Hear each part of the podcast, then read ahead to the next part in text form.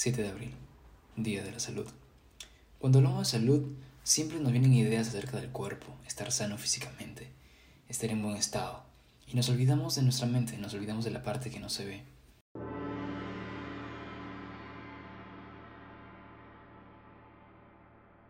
Cuando hablamos de salud mental, nos referimos a tener paz, a tener conciencia, a tener claridad, a tener nuestros pensamientos, nuestros sentimientos en equilibrio a que todos trabajen de manera armoniosa.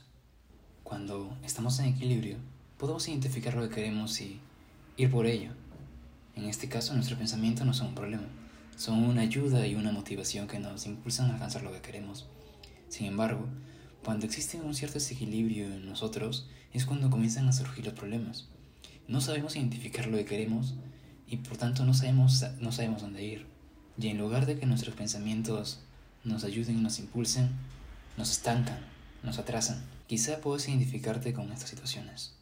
Si eres una persona que tiene un desequilibrio en sus pensamientos, puedes pensar, pensar, pensar, pensar y te cansas por pensar, pensar, pensar.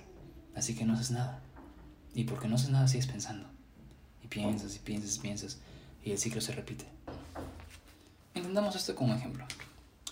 Quiero escribir, así que busco un lapicero y voy a empezar a escribir. Así que destapo el lapicero. Y cuando voy a escribir, me pongo a pensar, ¿qué escribiría? ¿Será algo romántico? ¿Una novela? ¿Un diario? Quizá pueda escribir una nueva historia. El guion de una película. Hay tantas cosas que puedo escribir. Mm. ¿Y si hago esto? No, y si en lugar de escribir dibujo. Al saturar tu mente de tantas opciones, de tantas posibilidades, de tantos pensamientos, se crea una inactividad y no haces nada. Y, llega en ese punto en que te sientes mal y dices, principalmente quería escribir, ¿qué puedo hacer? Y se repite la historia. Otra situación sería con las emociones. Cuando existe un problema en las emociones, primero vamos a ver cómo actuaría una persona que tiene equilibrio. Si te regalan un cachorrito, ¿cómo te sentirías?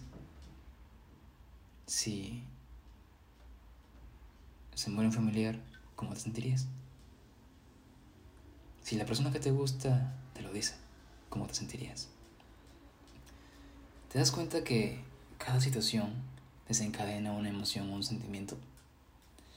Ok, cuando una persona tiene un desequilibrio, las mínimas situaciones pueden desencadenar grandes emociones o sea, son altamente sensibles.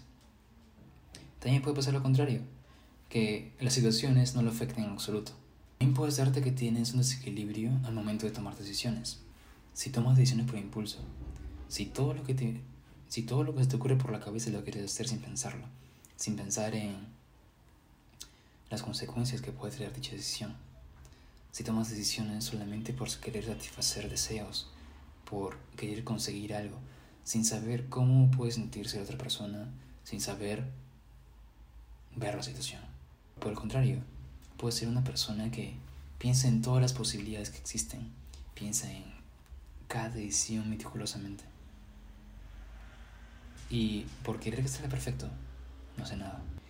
Si tienes mala gestión emocional, si tienes problemas, preocupaciones, pensamientos negativos, si estás pasando por esto significa que tienes un conflicto con tu mente que no dejas a tu mente en paz y que determinadas situaciones que has vivido hacen que el mundo parezca más complicado de lo que es. Por eso te recomiendo algunas estrategias que puedes implementar en tu vida para que puedas gestionar mejor tus emociones, para que puedas gestionar mejor tus pensamientos, para que te despreocupes y creas más en ti.